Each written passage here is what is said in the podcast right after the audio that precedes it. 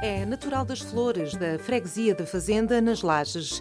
Do seu percurso de vida poderíamos destacar o seu trabalho na comunicação ou na política, mas a verdade é que esse percurso a levou a percorrer um longo caminho, um caminho interior de desenvolvimento pessoal, possivelmente o feito de que mais se orgulha. Gabriela Silva é o nome que anotamos hoje nos cadernos da rádio. Nos cadernos da rádio. Cristina Oliveira anota os nomes que fazem a literatura açoriana dos nossos dias. Aos sábados, na Antena 1 Açores. Esta semana, com Gabriela Silva. Gabriela Silva, boa tarde, bem-vinda aos Cadernos da Rádio. Boa tarde e obrigada. Eu é que agradeço o convite e, uh, e é uma honra muito grande estar aqui contigo. Muito obrigada. Estamos no Pico, estivemos hoje uh, no, no âmbito do Fringe no encontro Pedras Negras e tivemos a oportunidade de ver um vídeo feito por si para distribuir às escolas. Mas foi é um, é um bocadinho a história da sua vida, mas houve um motivo específico para ter feito esse vídeo.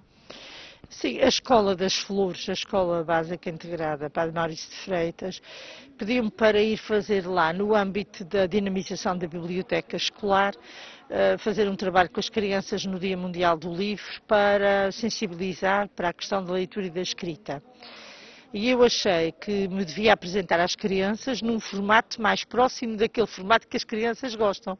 E achei que se gravasse um vídeo e se ia despertar um pouco mais a atenção deles, eles provavelmente iriam estar com mais atenção e ouviriam melhor esse meu apelo para que lessem muito e que escrevam muito também. E esta foi a razão principal porque fiz o vídeo. É evidente que ele ficou depois online e, e de maneira que está, está aí, está disponível para as crianças poderem ver e, e ouvir. As crianças que me conhecem e que de certa forma tocaram a minha vida ah, porque as crianças hoje em dia já têm muita coisa, têm muita coisa, têm muitos materiais, têm muitas chamadas de atenção e, sobretudo, têm muitíssimos livros, que foi uma coisa que eu não tive quando tinha a idade deles. Nesse vídeo faz também um apelo às crianças para que conheçam a sua terra e os escritores da sua terra. É importante esta ideia da memória coletiva. É muito importante porque, assim, cada ilha tem os seus valores. É evidente que não tivemos nenhum Saramago no pico, Uh, nem no pico, por exemplo, nem nas flores, mas temos gente simples e humilde que, à sua maneira, viveu e sentiu e contou as emoções desse lugar.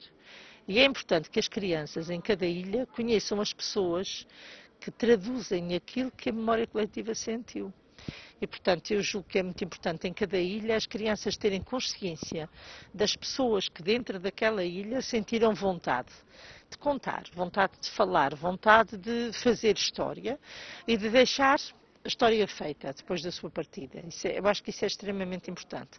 E nós nas Flores tivemos, uh, pelo menos assim à partida, três poetas uh, do século XX que tiveram uma grande influência na vida, da, na vida da nossa comunidade, porque deixaram atrás relatos que são parte da história da Ilha das Flores. E são eles? O Pedro da Silveira, Pedro da Silveira nasceu em 1922 na Feijão Grande e morreu em 2003 em Lisboa. Um, Roberto Mesquita, que ainda nasceu no final de, no final de 1800 e qualquer coisa, e que era de Santa Cruz das Flores e morreu na Ilha das Flores e viveu sempre lá, e foi considerado um marco na história da poesia simbolista. E Alfredo Luiz, que nasceu também no princípio do século XX, morreu nos Estados Unidos, viveu na Fajanzinha uma grande parte da sua vida e que escreveu um livro uh, intitulado and Island e que hoje em dia está traduzido Minha Casa, Minha Ilha, a Minha Ilha, Minha Casa, e um, esse livro ele conseguiu que ele fosse publicado nos Estados Unidos por uma das editoras mais importantes dos Estados Unidos. Uma editora que era namorada, digamos assim, por todos os escritores americanos, e muitos deles não conseguiram uh, fazer nada com essa editora, e ele conseguiu. De maneira que foi um homem extremamente interessante que deixou a Ilha das Flores, ou que perpetuou a memória da Ilha das Flores e da sua freguesia natal, a Fejanzinha, nesse romance que está escrito em inglês e cujo exemplar da, há um exemplar da primeira edição na Universidade de Berkeley, na Califórnia. E fiquei hoje também a saber que um dos seus trabalhos está traduzido para letão. Sim, é, foi, é, é um poeta letão que frequenta frequentava os meios académicos de São Miguel, é, é amigo do professor Urbano Petencourt e foi o professor Urbano Petencourt que lhe sugeriu o meu nome como, como poeta açoriana, sobretudo pelo facto também talvez de ser mulher, e eu mandei-lhe uma série de poemas e alguns deles foram traduzidos para letão numa compilação desse mesmo, desse mesmo poeta, que é letão, mas fala português. E a Gabriela aprendeu a falar um bocadinho de letão nessa altura? não, não, não, não, não. Não, isto nas flores o importante é saber falar inglês. Era saber falar francês quando eu era jovem, tínhamos franceses nas flores. E, uh, e hoje em dia saber falar alemão, porque os alemães estão uh, positivamente a invadir os Açores uh, por razões que parecem óbvias, não é verdade? Vamos falar um bocadinho dos seus primeiros anos de vida. Já falámos de, de alguns, eh, alguns autores que também optaram por viver nas flores. A Gabriela fez o mesmo, nasceu nas flores, viveu por lá. Hum, é claro que há muitas diferenças com o passar dos anos que, que, se vão impondo. Há bocadinho falávamos da questão dos livros, da questão das tecnologias. Acha que, que a tecnologia lhe fez falta quando cresceu? Ah, sim, muita, muita. Na altura não fazia falta porque a gente não, sabíamos que ela existia, nem sabíamos a força que ela haveria de ter hoje nas nossas vidas. É evidente que eu nasci nas flores, hoje tenho consciência que nasci onde tinha que nascer e onde tinha coisas para fazer e era ali que eu tinha, precisava de estar, mas naturalmente quando era miúda não me agradava viver nas flores. Durante muitos anos vivi uma relação de amor-ódio com a ilha. Por um lado achava que a ilha era muito bonita, mas por outro lado era também uma espécie de prisão, num tempo completamente diferente deste, não é verdade? Uh, um tempo de muitas dificuldades também. Uh, uh, não eram muitos os jovens que se podiam dar ao luxo de estudar. Eu tive as mesmas dificuldades dos outros, ainda por cima era a terceira numa família de quatro filhos, só o meu pai é que trabalhava, de maneira que estudar não foi, não foi fácil. Eu não fiz o curso que queria, nem fiz o percurso que queria nada daquilo que eu queria fiz. E esta é a grande diferença em relação aos jovens de hoje em dia, porque hoje em dia os jovens escolhem o que é que querem ser. Vão para a universidade, querem para o curso que querem, mais ou menos. Uh, podem não conseguir entrar no curso da sua primeira preferência, mas às vezes não entram no primeiro ano, entram no segundo. Eu não fiz absolutamente nada daquilo que eu queria, tive que fazer o percurso possível. E isso é que fez toda a diferença também na minha vida, porque é evidente que se eu tivesse podido escolher o curso, não teria sido professora de primeiro ciclo.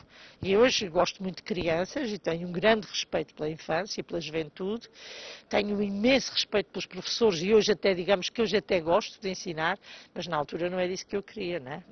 E era o quê? Era direito, era direito e era magistratura. Isso é que foi sempre o meu sonho. Eu tinha já, de certa forma, eu tinha, eu gostava muito de escrever e essa descoberta eu fiz-la muito cedo, na, na, juventude. Na juventude não, ainda na infância, já na escola, eu gostava de escrever e a professora reconhecia que eu escrevia bem, falou-me nisso e eu, de facto, eu gostava. Gostava de me exprimir por palavras e, e também gostava de falar, sempre gostei muito de falar e, portanto, achava que gostava da política também. Era muito conversadora, era muito rebelde e, portanto, tive sempre uma atitude que levava a acreditar que eu um, pudesse seguir esta área, a área da comunicação. Uh, mas é evidente que depois tive que ser professora, porque havia quatro filhos e não havia hipóteses. É? O meu irmão foi para a guerra, do ultramar, para a Guiné, enquanto eu fiquei a fazer o magistério primário na Horta. Uh, o meu outro irmão estava em medicina em Lisboa, não havia hipóteses de ter mais do que um filho tão longe, e com os recursos existentes foi o que pôde ser. E de maneira que foi mesmo professora que eu fui. Falou-me dessa professora da instrução, da instrução básica, na altura instrução primária, que, que a incentivou, que lhe chamou a atenção para a literatura, para uma certa tendência, para um certo dom que teria para isso. Foi nessa altura que sentiu mesmo o despertar da literatura, do interesse pela literatura? Sim, eu nessa altura comecei a pensar que, que ia gostar de contar as coisas à minha maneira. E nessa altura percebi que quem conta as coisas à sua maneira é porque gosta de escrever e de comunicar. Eu lia os textos e, e corrigia os textos, os textos da, do livro escolar, e corrigia os, os, textos e pensava que se fosse eu não tinha feito isto bem assim. Eu tinha dado aqui um jeito, tinha dado aqui um jeito neste texto. E ainda hoje eu tenho alguma dificuldade em corrigir coisas de outras pessoas porque não, não, não consigo atender só à grafia. Uh, também gostaria de meter lá alguma coisa minha, né? sempre gostei muito de, de mudar, de fazer fazer, essas, de fazer isso. E de maneira que foi uma, foi uma descoberta, de facto, foi uma descoberta quando era muito criança.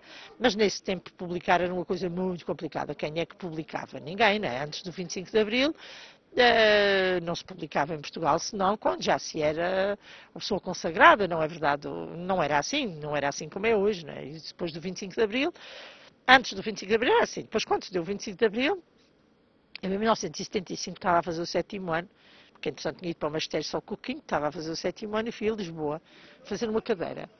Em 75, uma coisa incrível, porque estávamos a viver uma fase quentíssima da política nacional e eu fui fazer esse exame ao Liceu Nacional da Amadora. Eu tinha lá família, primos e fui para o Liceu Nacional da Amadora fazer o exame, o exame de Geografia. Eu lembro-me que nessa altura havia, em Lisboa não havia ainda nada, quase nada, né? o sítio onde se reuniam os intelectuais era no Galeto, o Galeto é que era assim o grande café, não é verdade? E havia o Ital, eh, e havia o Júlio Roberto, que já escrevia sobre ambiente, uma coisa muito gira, uma coisa muito antiga mesmo. E eu nessa altura... Um, li a Manuel Alegre, claro, a Praça da Canção foi a minha bíblia durante alguns meses. Eu fiquei fascinada com, com Manuel Alegre e fascinada com a Praça da Canção. Foi um livro que eu bebi de uma ponta até à outra. Uh, depois havia os cantores revolucionários que tinham aparecido ali logo depois do 25 de abril, Zeca Afonso, e, e de maneira que eu também uh, vivi completamente presa, fascinada disso mesmo, e apanhei a grande revolução na escrita nessa altura. Começaram a aparecer os autores portugueses, começaram a sair com coisas. É? Saiu, sair o, o Ari Santos, portanto, todos esses uh, poetas, que eram poetas, uns estavam presos, outros estavam impedidos de publicar, e portanto, quando começaram a aparecer esses poetas, poetas, portanto, inicialmente nos primeiros anos depois do 25 de Abril, só esses poetas já de créditos firmados é que começaram a publicar. Mas depois, a democratização da escrita fez aparecer imensa gente, numerosíssimos autores, novas editoras, etc. De maneira que foi um ciclo, foi um tempo de uma produção literária absolutamente fascinante, uma maluqueira autêntica, uma maluqueira autêntica. Hoje em dia começam a, começam a aparecer coisas com algo, menos qualidade. É, aparece de tudo, aparecem coisas muito boas, mas também aparecem coisas com menos qualidade. Porque hoje em dia qualquer pessoa pode publicar um livro, hoje em dia é relativamente fácil publicar um livro. A pessoa escreve ou faz uma edição de autores que têm dinheiro para isso, e nós temos bons exemplos, o José Cabra que fez o seu CD e temos outros, temos muitos José Cabra também na literatura e, e depois eh, basta a pessoa ter dinheiro, pode publicar. Mas também aparecem editores com menos escrúpulos que o que querem é fazer dinheiro e de maneira que aceitam qualquer texto lhes serve para publicação. De maneira que há muito menos, eh, não há triagem, digamos assim, não há triagem. E quando é que a Gabriela pensou pela primeira vez em publicar? Em 1988, porque nessa altura eu tinha terminado o mandato na Assembleia Regional, estava, estava muito decepcionada com a política e tinha achado aquilo assim uma grande fantochada e um dia sentei-me e senti o apelo de fazer poesia. Eu não sei se são poemas bons ou maus, eu acho que não há boa nem má poesia, acho que a poesia é tão difícil da gente dizer que é boa ou má, não interessa.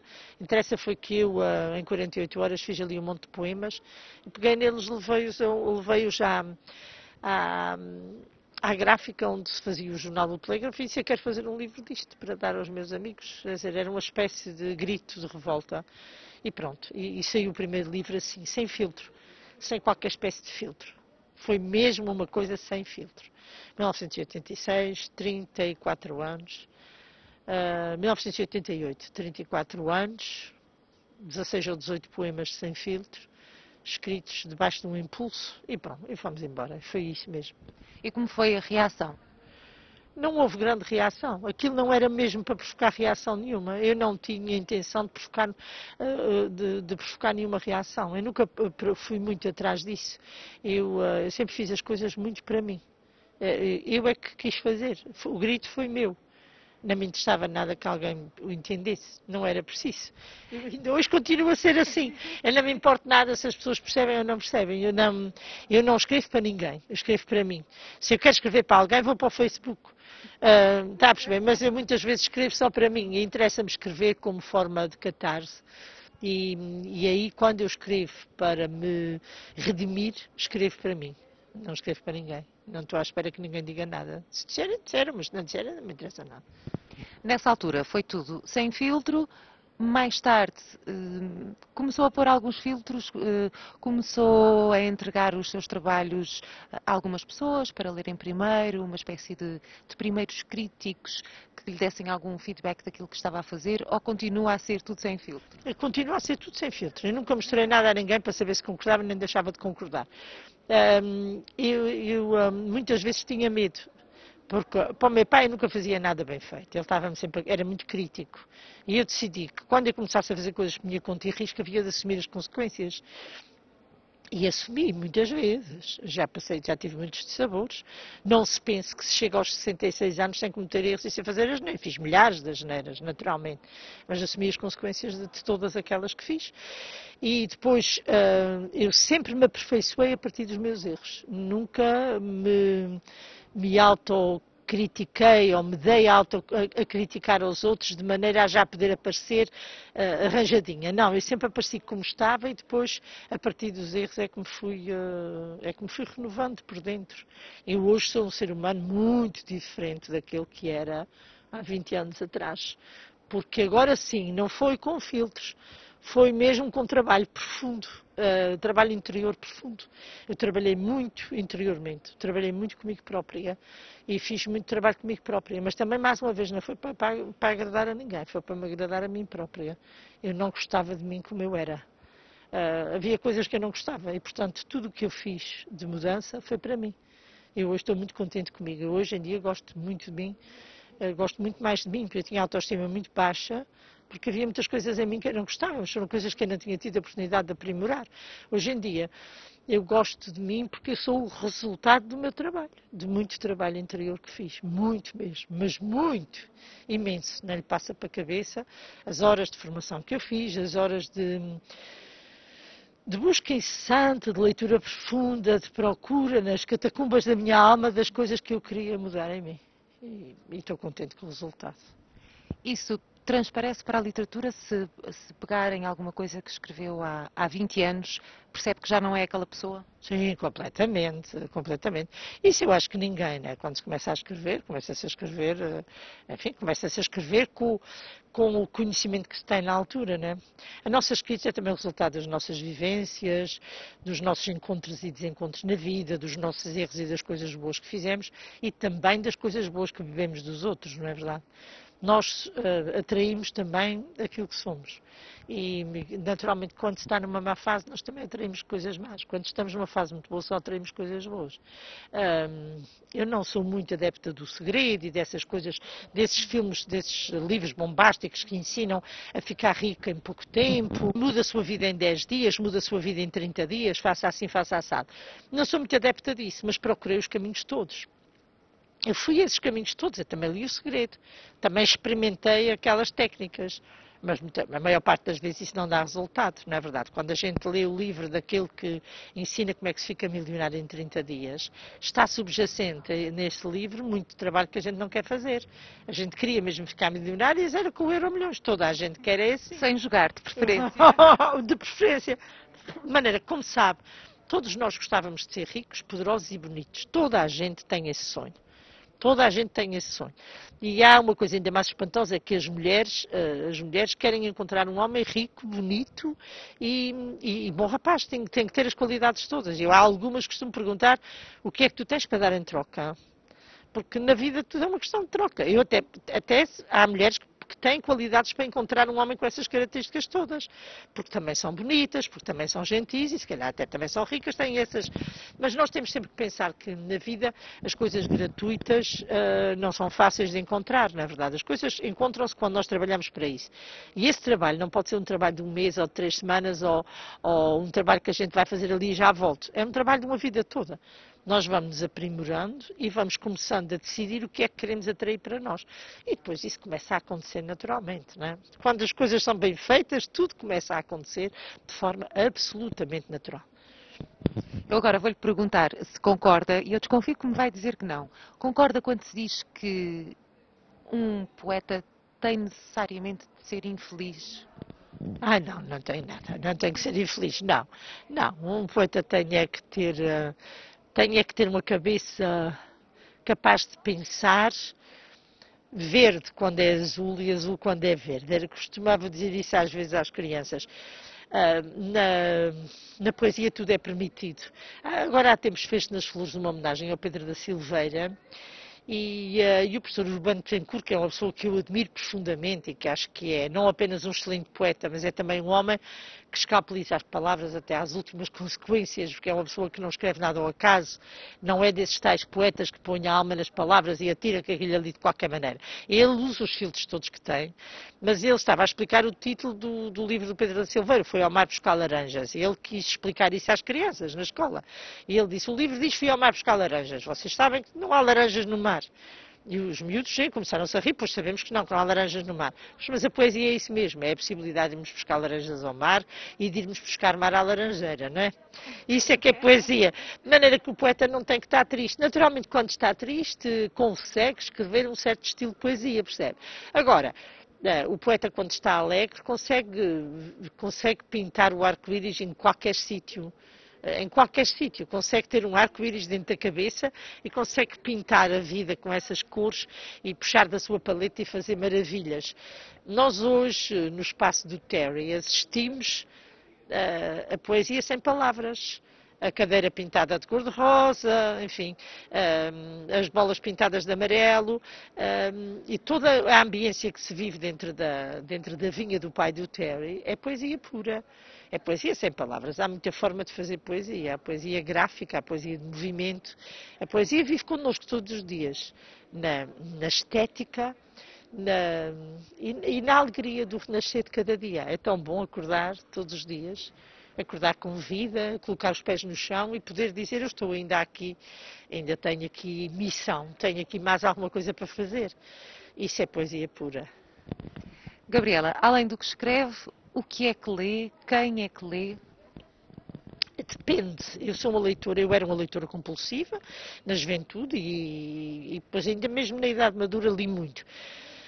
Quando apareceram as tecnologias, eu apaixonei-me também por elas, não é verdade? Eu hoje em dia sou apaixonada por essas coisas todas, não é? Passo a vida a investigar e, portanto, vocês também já hoje perceberam aí no nosso encontro que eu tenho uma verdadeira paixão pelo Google, porque eu perguntava muita coisa antigamente a muita gente. Fazia muitas perguntas, era uma, uma pessoa incómoda com as perguntas que fazia. Hoje em dia tenho o Google, que é o meu melhor amigo, que responde a tudo e não, eh, não se chateia comigo e dá-me resposta a tudo. É muito paciente. Muito paciente. Eu vejo muitos filmes do YouTube, eh, procuro muito investigo muito.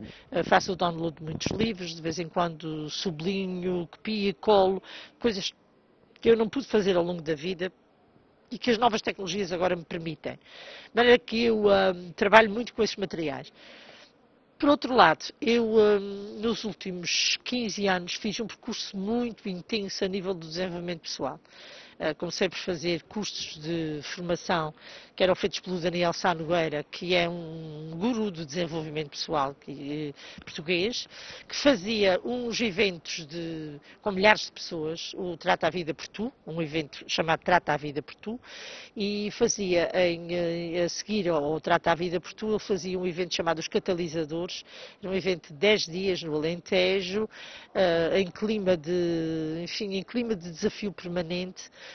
para nos desafiarmos, discutirmos os nossos valores, falarmos com outras pessoas.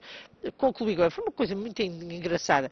Eu vivi isso com muita intensidade. Depois a seguir fiz formação em coaching, depois fiz formação em Reiki, também já sou mestre de Reiki, fui fazendo muita coisa.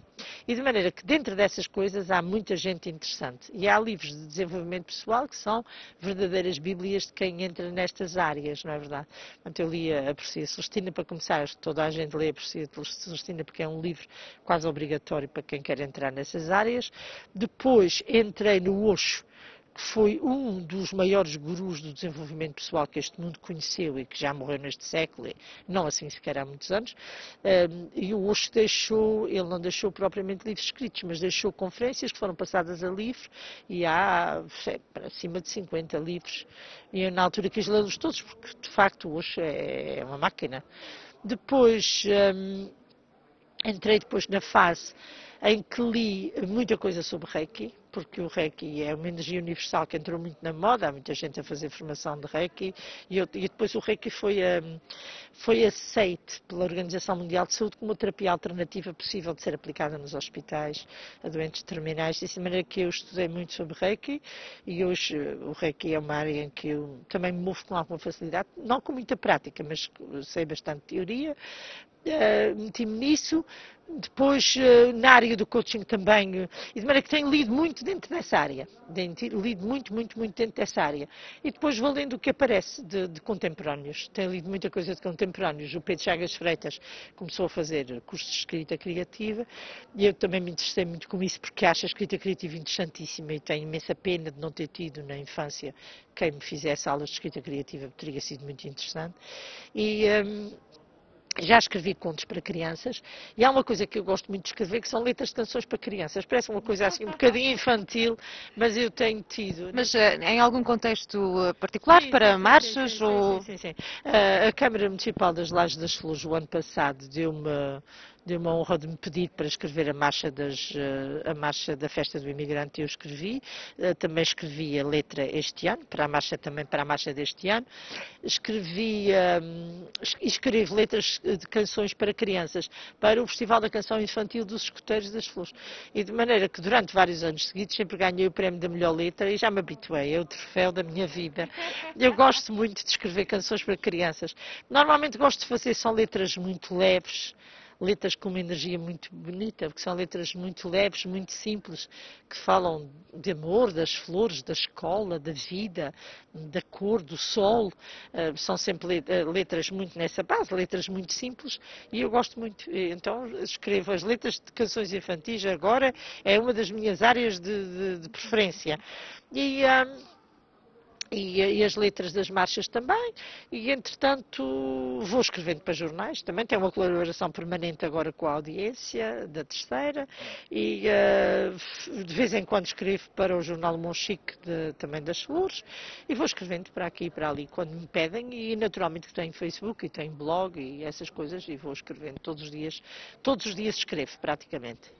Ou seja, para si comunicar não é apenas através da literatura, é um bocadinho através de tudo, é um bocadinho através da comunicação social também? Sim, sim, eu, eu, um, eu gosto, eu sempre gostei de, de, conhecer pessoas. Portanto, eu já, em pequena, tinha, era muito infeliz sempre que me retiravam essa possibilidade, a possibilidade de conhecer pessoas novas. E, portanto, para mim, tudo o que seja conhecer pessoas novas é muito bom. Eu uh, conheço muita gente, naturalmente, porque também já trabalhei em áreas muito diversas. O facto de ter sido professora, também, de, de certa forma, uh, fazer, fazer, coisas ligadas ao jornalismo, uh, ao desenvolvimento pessoal, muita formação, muito isto, muito aquilo. Fui conhecido muita gente ao longo da minha minha vida conheço muita gente, mas nunca conheço gente demais. Sempre acho que não conheço gente demais, porque hum, cada pessoa que encontramos é-nos superior em alguma coisa e a gente com essa pessoa está sempre a aprender coisas, não é verdade? E hoje em dia, com os jovens, aprende tanta coisa. Os jovens sabem tanta coisa hoje e têm tantas portas abertas. É fantástico hoje em dia conversar com jovens da sua idade e, e, e, eh, até se calhar mais, mais, mais novos ainda. Os miúdos sabem tanta coisa, dominam perfeitamente perfeitamente as novas tecnologias, dominam a internet, sabem tudo, tiram dúvidas. Eu acho isso delicioso. Acho isso uma maravilha. Vamos falar um bocadinho do, do Encontro Pedras Negras, foi onde estivemos esta tarde, aqui no Pico. Eu vou-lhe pedir que faça, não é bem um balanço, mas o facto é que estiveram ali vários escritores, alguns com vinte e poucos anos. Há futuro? Para a literatura? Sim, a literatura, eu, eu, hoje fiquei extremamente, para já estou extremamente contente de ter vindo ao Fringe. Eu uh, tomei contato com o Terry o ano passado nas Flores, na inauguração de um espaço que é o Valzinho das Flores, que pertence a uma amiga minha, que é francesa, a Nina Slimán, a Nina e o João, que é o companheiro dela, que é Algarvio, vivem nas Flores e tem um espaço muito bonito, muito próximo da minha casa. E nós decidimos, eu e a Nina, com mais três ou quatro amigos, criamos uma associação uh, cultural sem fins lucrativos, uh, a Associação Reinventar Ilhas, e o ano passado o Terry deslocou-se lá para iniciar lá o FRES e, e tivemos, uh, fizemos um pequeno trabalho lá. Eu conheci o Terry, entusiasmei-me com esta ideia e, e ofereci-me para vir cá este ano e, e, e disse-lhe que vinha com muito gosto. E, e estou tão contente, tão contente, e acho que realmente também nisto houve de facto uma grande manifestação do universo a conspirar para me vir encontrar com esta gente linda. Eu estou absolutamente deliciada para além de a ter conhecido assim, que foi também um gosto e uma jovem bonita e simpática que trabalha nesta área da comunicação, ter conhecido estes jovens, todos estes escritores. Foi maravilhoso. Todos eles são extremamente bons, são extremamente simpáticos, são todos muito jovens, mas já com imenso trabalho feito. Eu, na idade deles, não tinha feito nem metade. E eles uh, estão todos a começar muitíssimo bem.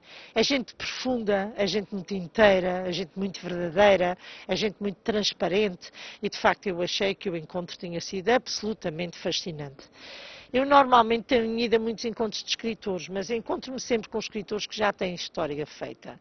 Uh, não, não receberam Nobel, mas receberam o prémio daqui ou o prémio daquela e têm atrás de si uma história, um nome e uma identificação é muito bonito encontrar-me com gente que escreve muito bem e que ainda não tem esses estereótipos dos prémios e dessas coisas. E, portanto, acho que nesta juventude estão os futuros nobres da literatura açoriana e portuguesa. Uh, estão aqui, seguramente que estão aqui. E não estarão aqui todos, mas já está um grupo muito bonito. Eu hoje adorei positivamente adorei. E só tive pena que aquela sala não estivesse absolutamente atulhada de gente e que o Fringe não tenha muito mais apoios, porque merece. O Terry Costa é um criativo incrível, é um ser humano absolutamente fantástico, que adora tirar dos outros aquilo que eles têm de melhor e merecia, de facto, ter apoios de todos os lados para transformar o Fringe num festival uh, que já é um grande festival, mas para o transformar não apenas no maior festival, no, no aspecto em que junta mais artistas e abrange as novilhas, mas também num festival regional de, de, de máximo interesse, porque o é, sem dúvida. No encontro Pedras Negras, no, no âmbito do, do Fringe de que estamos a falar, estavam também eh, alguns jovens que nunca publicaram nada, uh, se calhar ainda nem pensaram em publicar, mas que, no entanto, já se definem interiormente como escritores. O que é que se pode dizer a estes jovens em idades ainda, ainda tão tenras no, na realidade? Eu disse-lhes eh, aquilo que, que, no fundo sinto e que eu diria a um filho se o tivesse. Uh, não é obrigatório escrever, uh, escrever para publicar, é obrigatório escrever. Não é preciso escrever para publicar. Nem é preciso metermos tudo dentro de capas. Nem é preciso fazer de tudo um candidato a prémio. O que é preciso é escrever, comunicar e escrever muito. Escrever muito, muito, muito, muito, muito. Viver muito, falar muito, comunicar muito. E estarmos muito, muito, às vezes, como estivemos hoje. A conversar, a falar de nós, a falar das coisas que nos preocupam, das nossas realidades, a contar as nossas histórias a falar dos nossos sonhos. Isso é que é extremamente importante. E hoje em dia a tendência muitas vezes é para não se falar, pá, vamos eh, fazer uns SMS, vamos todos pegar no telemóvel e vamos consultar o Face. Não é assim. Nós temos que escrever muito. Temos que escrever e temos que publicar em sede própria. Publicamos no Face, porque é o sítio onde está toda a gente. Nós temos que ir para onde estão as pessoas. É preciso impactar as pessoas, é preciso criar, uh, criar sinergias com os outros. E criar esse tipo de comunicação é aparecer nos sítios onde estão as pessoas, falar com elas, comunicar com elas, ensinar-lhes coisas se sentimos que elas precisam de saber, aprender com elas se acharmos que elas têm para nos ensinar. E é preciso viver em permanente atitude comunicacional, sem estarmos sempre a pensar que queremos fazer a capa da nossa vida, queremos fazer o livro da nossa vida, queremos ter a, a, a distribuição ideal, queremos vender 4 mil exemplares ou queremos ganhar o prémio Fernando Pessoa ou Antero de Quental. Não é preciso. Eh, fundamental é deixar a nossa marca por onde formos passando. E se essa marca for um blog que é consultado por muita gente, mesmo que seja o blog em que nós uh, traduzimos com bonitas palavras a melhor receita que a nossa avó fazia, isso já é estar numa atitude de escritor nesta vida. Não é preciso ser sempre a publicar. As pessoas muitas vezes acham que só é escritor quem tem muitos livros. Não é. Escritor é quem gosta de comunicar, quem gosta de dizer e quem gosta de estar na vida dos outros em comunicação permanente. Não é preciso estar sempre a publicar. A publicação é uma coisa cara. Os editores. Uh, agora estão como os editores do 25 de Abril, que, que, que não existiam antes do 25 de Abril, mas que depois foram aparecendo. Há muito editor honesto, mas também há muito editor desonesto. Se lhe aparecer um rabisco qualquer sem interesse nenhum, mas que ele saiba que o autor tem dinheiro, publica. Publica, quer é ganhar dinheiro. E não há necessidade, as pessoas não precisam de estar a publicar. O que é preciso é ir fazendo coisas e hoje em dia há maneiras fantásticas de guardarmos aquilo que escrevemos. Uh, no meu tempo, quando era tudo escrito à mão e a gente depois ainda tinha que passar aquilo para a máquina de escrever e que as coisas davam muito trabalho, era desagradável teres que guardar dúzias e dúzias de folhas. Mas hoje em dia nós podemos guardar em Word milhares de documentos dentro de um computador com, com um giga de memória RAM. Portanto, para que é que devemos estar com esse problema? Não temos que ter. Hoje em dia toda a gente pode guardar o seu espólio uh, de maneira muito fácil, porque hoje em dia nem precisamos do suporte de papel, porque temos, e, e quando o computador não levar à cloud, não, quer dizer, não, não nos faltam formas de guardar e deixar para publicar. Quando tivermos uma escrita mais amadurecida, eu neste momento não estou a publicar, porque, porque acho que não, não tenho ainda aquela coisa fantástica para dizer. Até aqui, ah, tudo que publiquei, se pudesse voltar atrás, muitas coisas já não tinha publicado. Publiquei-as por impulso naquele tempo, porque isto paguei. Mas hoje em dia o conselho que dou é escrever muito, muito, muito, muito, muito. Guardar muito o que se escreve. Ir partilhando com outras pessoas, porque hoje em dia há imensa gente na área, imensa gente que também gosta de escrever. E deixar para publicar quando quando a maré estiver da vez e quando se achar que é o momento, não é verdade? Mas não é preciso publicar para ser escritor. E, e, e, você própria acabou de dizer, estavam ali pessoas que ainda não publicaram, mas que se sentem escritores porque gostam de comunicar, já escreveram milhares de coisas. Tínhamos ali uma jovem que está farta de fazer coisas, que já tem um volume cheio de coisas que ela fez, mas ainda nunca publicou. Publicará quando for o tempo certo e se calhar já vai publicar uma coisa muito interessante quando o fizer. Gabriela Silva, muito obrigada por ter vindo aos cadernos da rádio. Eu é que agradeço e, um, e, e, acho que é muito importante que hajam cadernos na rádio. E porque a rádio ainda consegue ser a melhor companhia que um açoriano pode ter quando está na estrada ou até quando está em casa a fazer outras coisas. Porque a rádio era a companhia do passado e eu acho que a rádio faz imensa falta às pessoas, porque nós hoje passamos muito tempo a olhar para a televisão a cansar a nossa vista. E a rádio era a forma de comunicação por excelência e eu acho que continua a ser. Obrigada também. Nos cadernos da rádio. Cristina Oliveira anota os nomes que fazem a literatura açoriana dos nossos dias. Aos sábados, na Antena 1 Açores. Esta semana, com Gabriela Silva.